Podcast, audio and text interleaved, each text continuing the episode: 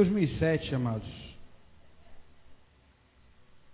logo nas festas do pastor Neil, no primeiro dia eu falei mais ou menos, fazendo uma recapitulação breve, uma lembrança simplesmente, falei sobre o cansaço que nos abate.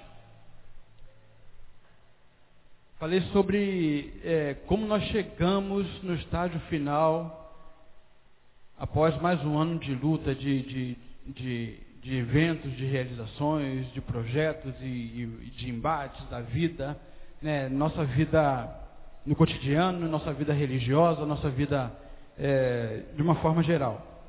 Eu pude falar, só lembrando um pouquinho, que na verdade o nosso cansaço,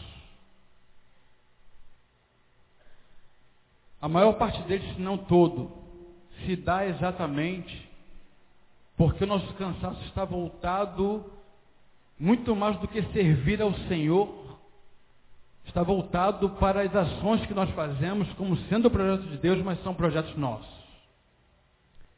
Falei naquele ano que os nossos projetos nos cansam muito mais. Esses projetos são exatamente projetos que nós fazemos para sermos aceitos no meio da coletividade que nós fazemos parte. Temos o desafio de desenvolver algum projeto que alguém vai ver e vai dizer legal, fora de série, e a gente imbui força, a gente coloca força, a gente é, imputa o, é, o nosso suor para que aquilo aconteça, aquilo acontece, todo mundo aplaude e depois cai no esquecimento e aquilo traz para nós enfado e cansaço. Falei isso baseado naquele texto de Jesus que ele fala: Vinde a mim, todos vós que estáis cansados e oprimidos, que eu vos aliviarei. A partir desse texto, eu entendo que o objetivo de Jesus, quando chama alguém para o Evangelho, é dar descanso e não cansaço.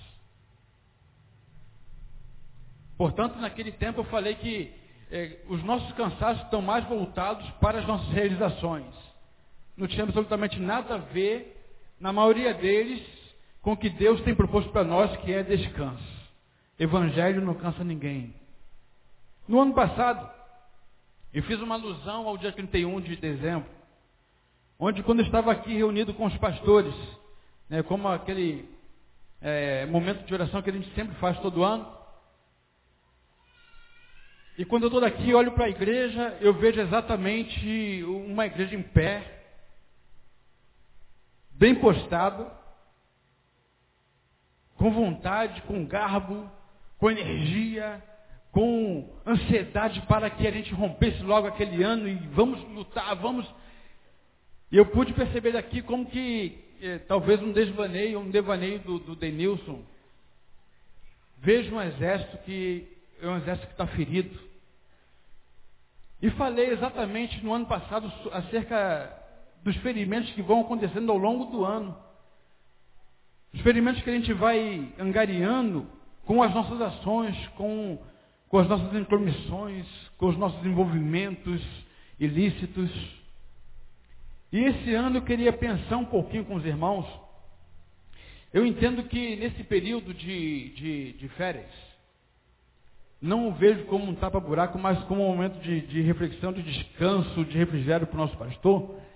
Então eu, eu, não, eu não direciono a igreja. A obrigação de direcionar a igreja como missão, eu vejo que é do anjo da igreja. O anjo da igreja neste local se chama Neil Barreto, pastor. Portanto, ele já começou a fazer isso domingo passado e vai continuar quando voltar de férias. Já que eu não tenho a missão de direcionar a igreja para lá, para cá, para acolá, isso é cargo do pastor, eu queria ao menos fazer algumas reflexões nesse período que nós estaremos juntos. E a reflexão que eu queria é fazer com os irmãos está em Salmos 139. É um texto muito conhecido, onde o salmista aqui, Davi, eles têm muitos salmos belos, irmãos. Salmos é, são canções de alegria, são canções de agonia, são orações. Né? Tudo isso aí foi compilado, tudo isso foi juntado e resultou no Salmo, no livro dos, dos Salmos. Né? Então, o Salmo de número 139 é um dos salmos que a gente tem na, na, na Bíblia. É um salmo de, de, de reconhecimento da grandeza de Deus. Já pude pregar nesse salmo aqui, mesmo em Betânia. Fiz alusão a esses salmos no retiro de casais do ano passado. Uns salmos que é, mostram a onisciência de Deus, a onipresença de Deus e também a onipotência de Deus. Esses salmos aí, ele vai falar acerca das muitas instâncias do indivíduo. E a gente dividiu, falando desses salmos, acerca de, de instâncias onde a gente vai se conhecendo, se colocando na vida. Né? Momentos que você está sozinho, momentos que você está em, em, coletividade, momentos que você é, parece que está no Sheol mesmo, lá no inferno, e tem momentos que você está lá no alto, né? e parece que Deus é, é só Deus quando ele está no alto, mas Deus também é Deus quando está no vale. E esse texto aqui vai me ensinar que Deus que nós dizemos servir, esse Deus que é todo poderoso, é uma onipotência de Deus, a onipresença de Deus, Davi vai dizer, falando lá de repente, elocubrando com seus botões, naquele momento de, de, de regozijo, de aflição ao mesmo tempo, de agonia, de desespero que todos nós passamos no momento das nossas vidas. Davi está lá e começa a pensar em Deus, poxa, mas às vezes dá vontade de eu estar lá, parece que eu estou no Sheol, mas Deus vai estar lá também. Eu sei que Deus está presente lá, mas às vezes parece que eu estou no, no monte, Deus está lá também, no mais alto do monte, no mais profundo do abismo, Deus está lá também. Davi vai dizer e vai certificar isso. Aí ele continua dizendo, a despeito da, de onde eu estiver, em forma corpórea, se eu estiver aqui no alto, aqui embaixo, na minha casa, ou em qualquer viela da vida, em qualquer situação da vida, em qualquer situação de promiscuidade ou não, Deus está lá também, Deus se faz presente. Ele fala, sem que haja uma palavra na minha boca, tu estás, é, tu já sabes do que passa, Senhor, tu me conheces, tu sabe meu levantar, tu sabe meu andar, tu perscruta os meus caminhos, tu perscruta o meu coração, a minha alma. Davi vai falando dessas coisas, e aí vai é, terminar lá no, no finalzinho do Salmo 139, ele diz, sonda-me, ó Deus, o coração, e conhece, prova-me, conhece os meus pensamentos, vê se em mim algum caminho mau e guia-me pelo caminho eterno. Todos nós conhecemos isso aí, não é verdade, queridos? Todos nós conhecemos esse texto. E a gente fala esse salmo como se fosse nosso muitas vezes. Sonda-me, ó Deus, o meu coração, prova e vede se há em mim algum caminho mau e guia-me pelo teu caminho eterno. É a nossa oração. Foi o que o pastor Neil disse aqui. 90% dos pedidos desse ano foram pedidos para que nós nos tornássemos melhores seres humanos. Um servo mais obediente, um servo que realize com mais qualidade, né, que seja melhor ser humano. Que beleza, tremendo. Eu acho isso fantástico. É reflexo de crescimento. Olhando a grosso modo, é, é você ouvindo essas coisas é que a igreja está amadurecendo. Mas nas últimas semanas do ano de 2008, saltou meus olhos nesse salmo Talvez alguma coisa que passava muito correndo. Que eu nunca tinha parado para analisar, nunca tinha parado para refletir nele. Esse salmo me acompanhou, esses versos me acompanharam ao longo do final do mês de dezembro. Davi reconhece tudo isso, a grandeza de Deus, ele pede para perscrutar, mas ele fala uma coisa, queridos, que é do versículo 13 ao 16, é isso que eu queria ler com vocês. Davi fala acerca da constituição do ser humano. Davi fala acerca daquilo que faz parte, como todo esse salmo, de mim e de você. Davi fala de mim e de você. Salmos, é, no verso 13, diz acerca do conhecimento de Deus, acerca da potência de Deus, da soberania de Deus. Ele diz: Pois criaste o meu interior entreteceste-me no ventre da minha mãe. Eu te louvo porque de um modo terrível e maravilhoso fui formado. Maravilhosas são as tuas obras e a minha alma o sabe muito bem. Os meus ossos não te foram encobertos quando no oculto fui formado. Quando fui entretecido nas profundezas da terra, os teus olhos viram o meu corpo ainda informe. Todos os dias que foram ordenados para mim, no teu livro foram escritos quando nenhum deles ainda havia. Nesses quatro versos, querido, queridos, amados, nós podemos perceber que Davi está fazendo um resumo, um apanhado geral do que sou eu, do que é você. Agora, por que eu pensei nesse texto? Porque esse texto aqui de 13 a 16, ele fala exatamente do começo e do final. E tudo na vida tem um começo e tem um fim. Quer ver uma coisa? Qual o primeiro livro da Bíblia? E qual é o final? Qual a primeira letra do alfabeto grego? E o final? Não precisa nem fazer teologia para saber. Se você de vez em quando lê Bíblia, você vai perceber que lá em Apocalipse, Jesus diz: Eu sou o Alfa e o Ômega. Acabou. Jesus está dizendo o seguinte: Eu sou aquele que deu início a tudo. Lembra no início daqui que eu falei que o Espírito de Deus Aí eu me enganei falando Jesus, não era o que eu queria falar, mas Jesus também estava lá. Tudo que aconteceu, quando aconteceu, Jesus fazia presente. E tudo quanto chegar ao final do Apocalipse, que tanto apavora a gente, infelizmente, crente servo do Senhor Jesus, temos pavor do Apocalipse, amém? Quando Jesus voltar, quantos vão ficar felizes? Aprenderam, tá vendo? Ninguém, ninguém. Jesus é o início, o princípio e o fim. Eu sou o alfa e o ômega. E aqui Davi, nesses salmos, nesse salmo 139, ele fala exatamente nesses versos do início e do final. E tudo na nossa vida tem início e tem fim. Inevitavelmente. É inevitável. Qualquer coisa que você pensar na sua vida acerca de si mesmo tem início e tem fim. Em algum momento da vida, nós seremos pego ou pegos pelo final. Pode estar bom pra caramba que você está vivendo, onde você está labutando, vai ter um final. É inevitável. E aqui Davi está falando exatamente isso.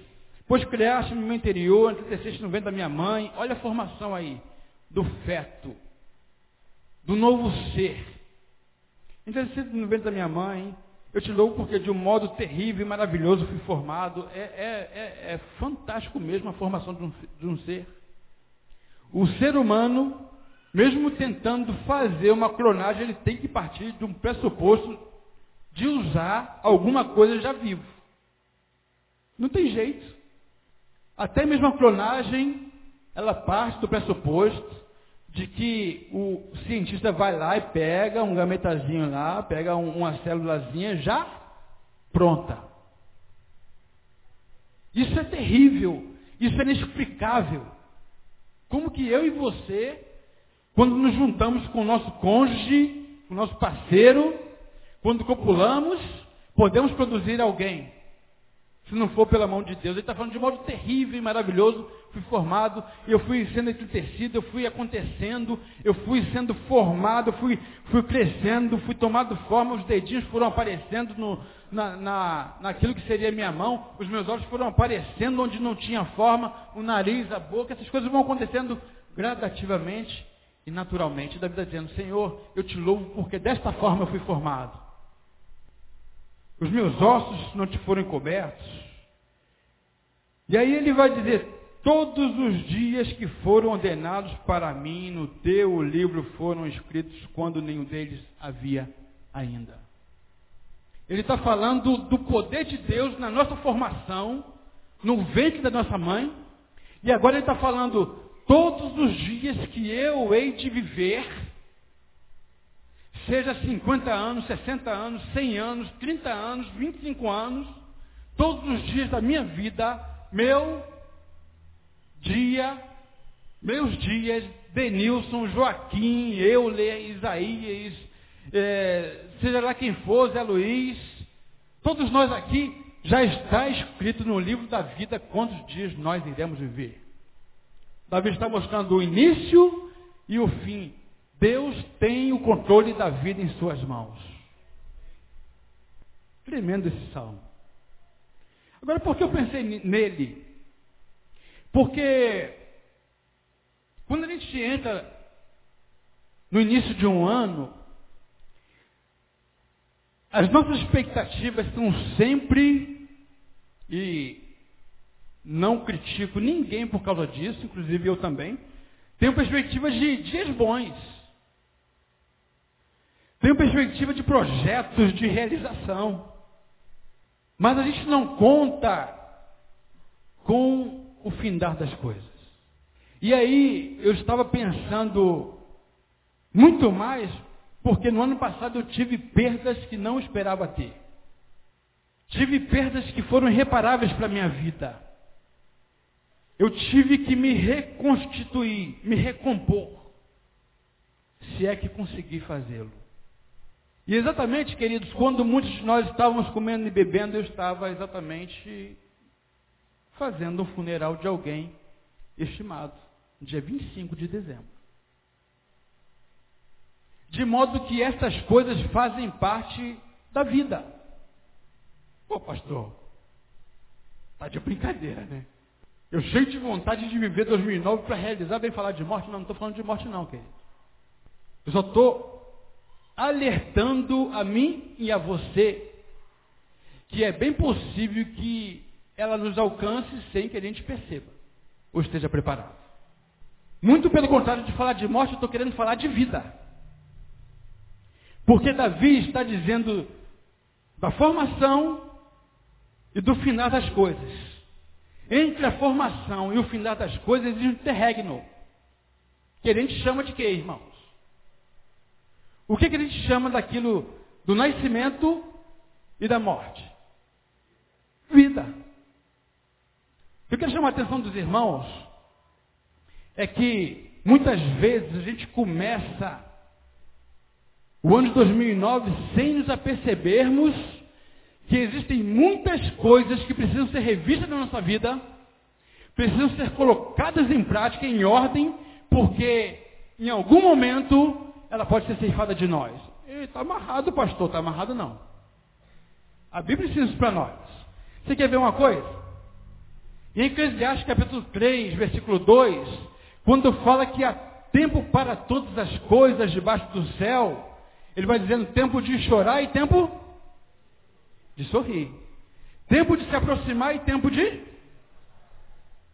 Tempo de abraçar e tempo de deixar de abraçar.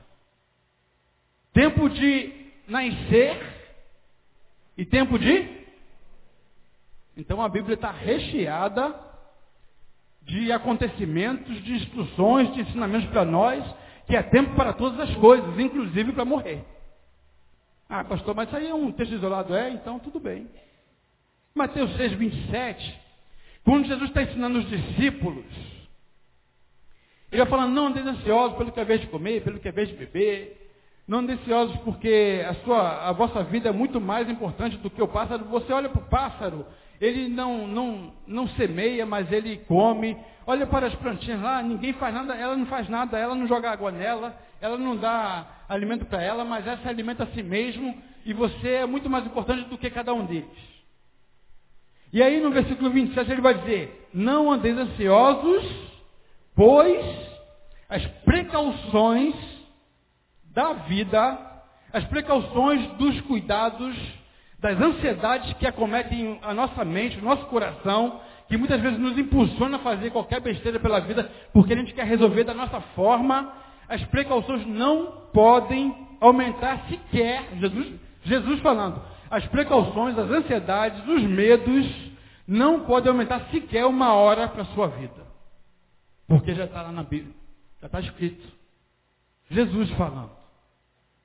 E aí, um outro texto de Jesus, ele vai falar o seguinte: parábola. Cara muito rico, angariou muito, fez uma fortuna e pensou: o que, que eu vou fazer para minha fortuna? Já sei, vou aplicar. Trabalhou, trabalhou, trabalhou, plantou, plantou, plantou, plantou. Quando chegou na colheita, ele pegou, encheu, é, colheu, colocou no armazém dele e falou: agora vou arregalar. Vou ficar à vontade porque eu tenho abastança para o resto da minha vida, para a minha posteridade, para os meus filhos, para os meus netos, para os meus bisnetos, não preciso fazer mais nada. E aí, ele diz na parábola, Jesus ensinando para nós. Quando de repente vem uma palavra e diz, louco, esta noite pedirão a tua alma e o que tens preparado para quem será. Irmão, se pedirem tua alma hoje, o que tens preparado para quem será? De modo que os textos vão nos ensinando que para morrer basta estar vivo. Até porque, a partir do momento que a gente é gerado, entretecido no ventre da nossa mãe, a partir do nascimento a gente já está indo para. De modo que eu entendo a morte e a vida como faces diferentes da mesma moeda. O pastor está tá botando medo. Estou botando medo não, querido. Eu estou falando que existem possibilidades que podem nos acometer. E a gente tem que estar preparado. E algumas coisas têm que ser vistas. No interregno da vida, é que as coisas vão desencadeando. A gente vai caminhando. A gente vai caminhando. E aí a gente começa a, a, a encontrar pelo caminho alguns poetas, como por exemplo, Zeca Pagodinho. Deixa a vida me levar, vida leva eu. E aí eles pegam isso aí, pô, tá vendo? Não vive desse jeito não, vida leva eu, você está indo como, como, como folha ao vento, como, como é, se estivesse na onda do mar. Se você pegar a letra, ele vai dizer que ele aprende a viver de acordo com as situações que a vida lhe dá. Se ela dá o que eu quero espero, legal, yes. Para a gente é glória a Deus. Mas se ela não der o que eu espero que ela dê, eu vou caminhando, eu sou feliz e agradeço.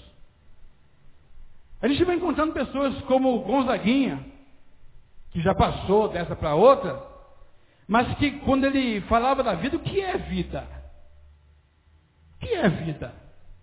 Uns dizem que é uma coisa, uns dizem que é alegria, uns dizem que é transbordar, uns dizem que é realizar, outros dizem que é uma mesmice, outros dizem que, que é, é um enfado. Que, como, o que é vida para você? O que é vida para você? Aí ele fala, eu fico com a resposta da criança. A vida é bonita. Quantos estão vivos aqui? Pode dar glória a Deus. Glória a Deus, querido. Glória a Deus. Eu não estou falando para mortos, estou falando para vivos. Eu quero dizer para você que a sua vida está sendo vivida, mas eu quero perguntar como é que você está vivendo a vida. Tem pessoas que passaram 2008 sem viverem a vida. O sacrilégio se dá exatamente, não é que nós vamos morrer. O sacrilégio está que nós estamos perdendo a vida, deixando a vida passar sem vivê-la intensamente. A dificuldade de se entender, e é aí que eu quero chamar a atenção, é que muitas vezes pessoas se esquecem, deixam de viver por causa das muitas perdas que a vida oferece. Só queria lembrar os irmãos que perdas fazem parte da vida, como os ganhos. A gente começa a perder a partir do nascimento. É ou não é verdade? Você está lá encolhidinho, guardadinho, confortadinho, quentinho, sem agressão, sem dificuldade de respirar, sem precisar trabalhar, sem precisar labutar, e daqui a pouco vem alguém e tira você de lá. Para viver, você teve que perder. A vida é feita muito mais de perdas do que de ganhos. Conquanto que essas perdas nos ensinem a viver a vida. Você começa a crescer, vai crescendo, vai estudando e vai é, se identificando para um lado ou para o outro, você vai, vai tendo as suas aptidões naturais, você é, começa a estudar, daqui a pouco você é adolescente, você é jovem, você quer estudar. Só que o seu pai tem sonhos que não realizou na vida dele, que quer realizar em você. Você deixa muitas vezes de viver a sua vida para realizar a vida do seu pai. Você perdeu também. E na morte nem falar quando chega na, na terceira idade. A vida traz para nós, reserva para nós perdas. Eles têm que saber que as perdas vão trazer ganhos para nós. As perdas vão ensinar a gente a ser mais sensível para as coisas. As perdas vão, vão ensinar a gente a se relacionar com mais cuidado, com mais amor, com mais intensidade. Davi, eu entendo quando ele fala dessas coisas aqui, ele está falando o seguinte: não permita que a sua vida passe sem você aproveitá-la intensamente. Não permita que alguém parta do seu conhecimento sem que você diga que o ama. Não permita que os relacionamentos que estão rompidos aí, que você é, atavancou 2008, que você rompeu 2008 para 2009, que ainda continuam rompidos, você está perdendo a vida. Está perdendo a vida. Agora, por quê? Eu entendo que a perda faz parte da vida. Porque a perda, eu entendo que é a essência do Evangelho. Eu não entendi nada. Perda é a essência do Evangelho, daqui a pouco eu vou dizer por quê. E aí, poxa, então, pastor, eu não vou projetar mais, vou viver na vida intensamente conforme vem. Queridos, a Bíblia não ensina que a gente não deve projetar, que a gente não deve planejar. Todavia, ela diz que todos os nossos projetos têm que estar diante do, do Senhor. Porque é Deus quem vai dizer o que vai se realizar e o que não vai se realizar. Essa que é a verdade. Quer ver em Tiago, você vai lá e ensina para nós no, no 4,14. A vida é o quê? É um vapor. A vida é um sopro. Portanto, se alguém planejar, eia, estaremos e faremos e, e angaremos, e angariaremos, e, e formaremos, e, e, e, e, e, que é a vida senão um vapor? Portanto, no lugar de dizer, e eu farei, e eu farei, e eu farei, diga, se Deus assim permitir, eu realizarei. Portanto, planejar é meu e teu. Mas a realização é do Senhor. Planeje 2009. E nos seus planejamentos, não exclui os relacionamentos. Porque muitas vezes a gente vai vivendo a nossa vida. Muitas vezes a gente vai, até mesmo nos nossos casamentos, achando que nós somos melhores seres humanos que os outros. Às vezes a gente olha o maltrapilho e a gente pensa que por não sermos ou nos não vestimos como um maltrapilho, nós somos melhores do que os outros. Dentro da casa, tem sempre alguém que acha que é mais santo do que o outro cônjuge porque eu oro, porque eu jejuo, porque tem que buscar. Aí o camarada chega dentro de casa, aí vê a mulher vendo televisão, está amarrado você, está longe de Deus. Em vez de estar vendo novela, por que tu não vai ler a Bíblia? Por que tu não vai orar? Por que tu não vai? Por que tu não vai? E a gente vai impondo, vai impondo, vai impondo. Que fica infeliz ela, porque frustra o marido, e porque se sente sufocada, e fica feliz o marido, infeliz o marido. Porque acha que é muito santo, e porque é superior à mulher, e porque é superior, e superior, superior coisa nenhuma. De repente sua mulher vê novela, vê televisão, mas você faz outras coisas. De modo que não há acepção diante de Deus. Eu sou um, você é outro. E você está deixando de viver intensamente a sua vida com, a sua esposa, com seu esposo, por causa de questiúnculas que nós vamos vivendo e vamos catando para a nossa vida. Estamos deixando de viver a vida com sabedoria. Em Salmos 39, 5 diz, o tempo da minha vida é como nada diante de ti, Senhor. De modo, queridos, que tudo aquilo que eu tenho é como se eu não tivesse. Não sou melhor do que ninguém aqui. Talvez a gente pense diferente em alguns aspectos. De modo que eu não Passei por um período da minha vida que não tinha nada. Aos olhos sociais passei a ter um pouquinho. Depois voltei a não ter nada. E aos olhos sociais passei a ter um pouquinho. Se eu voltar a não ter nada, eu vou deixar de viver? Se 2009 não der para você o que você espera, você vai deixar de viver? Não pode. Temos que viver sabendo quem é o Senhor da vida e o Senhor da morte. Quem é aquele que dá todas as coisas para nós. Quem é aquele que olha o início e o final e quer consertar o interregno disso. Agora, encerrando, eu falei que eu, que eu ia trazer interrogação, não falei? O que, que eu desejo para vocês e para mim? Desejo grandes perdas, queridos. Desejo grandes perdas porque é tempo de perder. Nesse texto de Tiago vai dizer que a gente tem que converter o nosso riso em pranto. Chegou a hora de a gente deixar o oba-oba, o oba-oba, o oba-oba para viver diante do Senhor se humilhando, porque Ele nos exaltará. É tempo de perder, e eu desejo para vocês grandes perdas com, com, com o vizinho. Quantos perderam com o vizinho aqui? Alguma questão. Brigaram lá, qualquer coisa e tal, e perdeu o teu direito. Você tinha um direito, você estava no direito, mas você perdeu. Quero que você perca muito mais. Quantos perderam aqui, quem sabe, talvez com um colega de trabalho, de sessão? Alguns. Quantos perderam com o chefe? Quantos perderam com os pais por causa da construção da vida? Os pais não ensinaram o menino no caminho que deveria andar e o menino se perdeu na vida.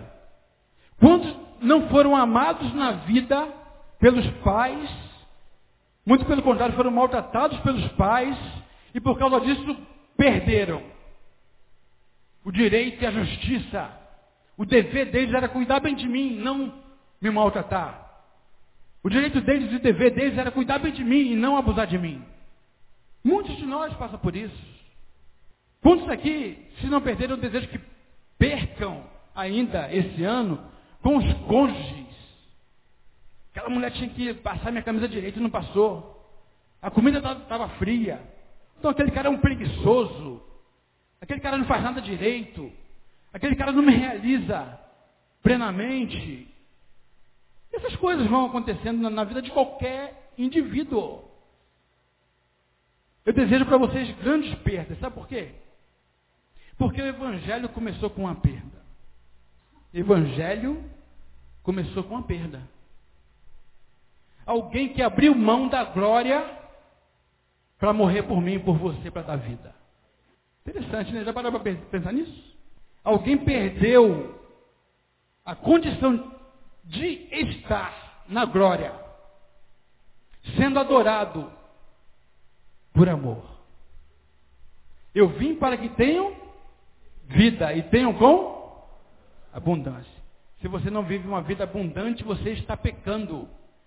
Agora, pô, que história é essa, pastor? O evangelho começou com uma perda? Começou com uma perda. Sabe por quê? Deus fez um homem bonitinho lá e falou: Olha, não coma desse fruto. O que, que o homem fez? Desobedeceu. Deus tinha todo o direito de não fazer nada para remir o homem.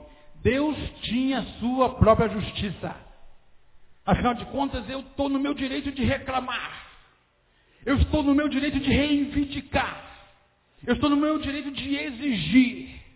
Aquele camarada não foi correto comigo. Aquela camarada não foi correto comigo. O meu vizinho não foi correto comigo. O meu patrão não foi correto comigo. O meu colega não foi correto comigo. Ninguém é correto com você. Você está pleno. Você está cheio de razão. Só você tem razão na vida, né? Todo mundo está te devendo. Ninguém foi correto com você. Você está cheio de justiça própria. Aí, por isso que eu digo, quero que você tenha muitas perdas perdas das justiças próprias. Eu desejo que você perca a sua justiça. Deus tinha a justiça dele de punir o homem. Deus não era obrigado a amar o homem. Deus não era obrigado a salvar o homem. Deus estava no direito dele, porque quem desobedeceu foi o homem. Quem cortou o elo foi o homem. Mas Deus perde o direito de punir o homem para amar o homem. Grandes perdas, porque o que é uma grande perda, querido? Uma perda grande. O que é uma, grande, uma, uma perda grande? Perdão. O perdão de Deus se manifestou na cruz do Calvário, através de Jesus Cristo. Portanto, o desejo que eu tenho para mim, para você, 2009, é não pensar simplesmente que nasceu e não ir para a morte como ovelha levada ao matadouro sem viver intensamente. É viver com intensidade. E durante o tempo que vive, viva com sabedoria, perdoando, perdoando uns aos outros. Isso é evangelho. Essa perda que eu quero que você tenha. Vivendo a sua vida perdoando, perdoando uns aos outros. Quando a gente perdoa o outro, e quando Jesus diz assim, se o teu irmão, se o teu irmão fizer alguma coisa contra ti, se o teu irmão te ferir, Jesus está dizendo, Jesus está dizendo, presta atenção, se o teu irmão te ferir, senta na cadeira da justiça e espere até que ele quebrante o coração e vai até você pedir perdão, diz isso? Se o teu irmão te ferir, você que foi ferido, que tem justiça própria, que está no seu direito, abra mão do seu direito. Vá até ele e diga, eu perco, eu abro mão do meu direito para ter comunhão contigo. Perdão é isso. Por isso que Jesus vai dizer, vai perdoando uns aos outros, porque esse é evangelho. Perdoar uns aos outros é isso. 2009 será um ano satisfatório, a despeito de eu não estar aqui. Dia 31 de dezembro de 2009, a despeito disso, será um ano tremendo para mim e para você, queridos. A despeito das perdas, porque nós sabemos em quem temos crido. Estamos certos que Ele é poderoso para guardar o meu e o teu tesouro até, até o dia final. Até o dia final. Porque a vida é muito mais do que apenas alguns anos aqui na terra. Aquilo que nós tatuamos no coração do outro, quando vida temos, é eterno. Para sempre. Para sempre. Você viveu lá com seu filho intensamente, você brincou, você rolou com ele, você ensinou, você brigou com ele quando deveria. O teu filho jamais vai esquecer de você. Você foi alguém que amou sua esposa ou amou seu esposo intensamente a despeito das, das falhas, das dificuldades. Vocês superaram obstáculos juntos, vocês cresceram juntos. A despeito da morte, você vai ser lembrado. A sua memória vai ser lembrada. Eu quero viver 2009. Se não vivi até aqui dessa forma, quero viver assim. Eu quero que sintam falta de mim. Pelo menos a minha família. É isso, queridos. É isso que Davi está ensinando para nós. Foi criado de forma tremenda, mas também, ao mesmo tempo que ele diz que foi criado, ele diz: está escrito que todos os dias já estão no livro. Individualmente, cada um vai viver a sua vida. Você vai viver intensamente a sua vida ou você vai perder a sua vida? Jesus diz: aquele que ganhar a sua vida e aquele que perder, porque isso é para quem tem visão de eternidade. Este não é o nosso lugar de descanso.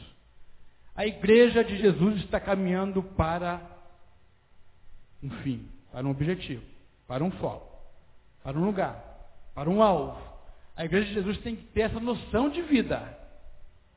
Não é estabelecer aqui, oh, eu vou, vou, plantar aqui, eu vou colher, eu vou botar minha estaca aqui, está muito legal, vou só, só tá bonitinho e tal, e vai vivendo, vai vivendo, vai vivendo, esquece da, da essencialidade da vida, que é viver com intensidade o, o que eu sou com você. Eu só sou com você. Eu só sou por você. Um com os outros e um aos outros perdoando uns aos outros. Que Deus possa dar muitas perdas para nós.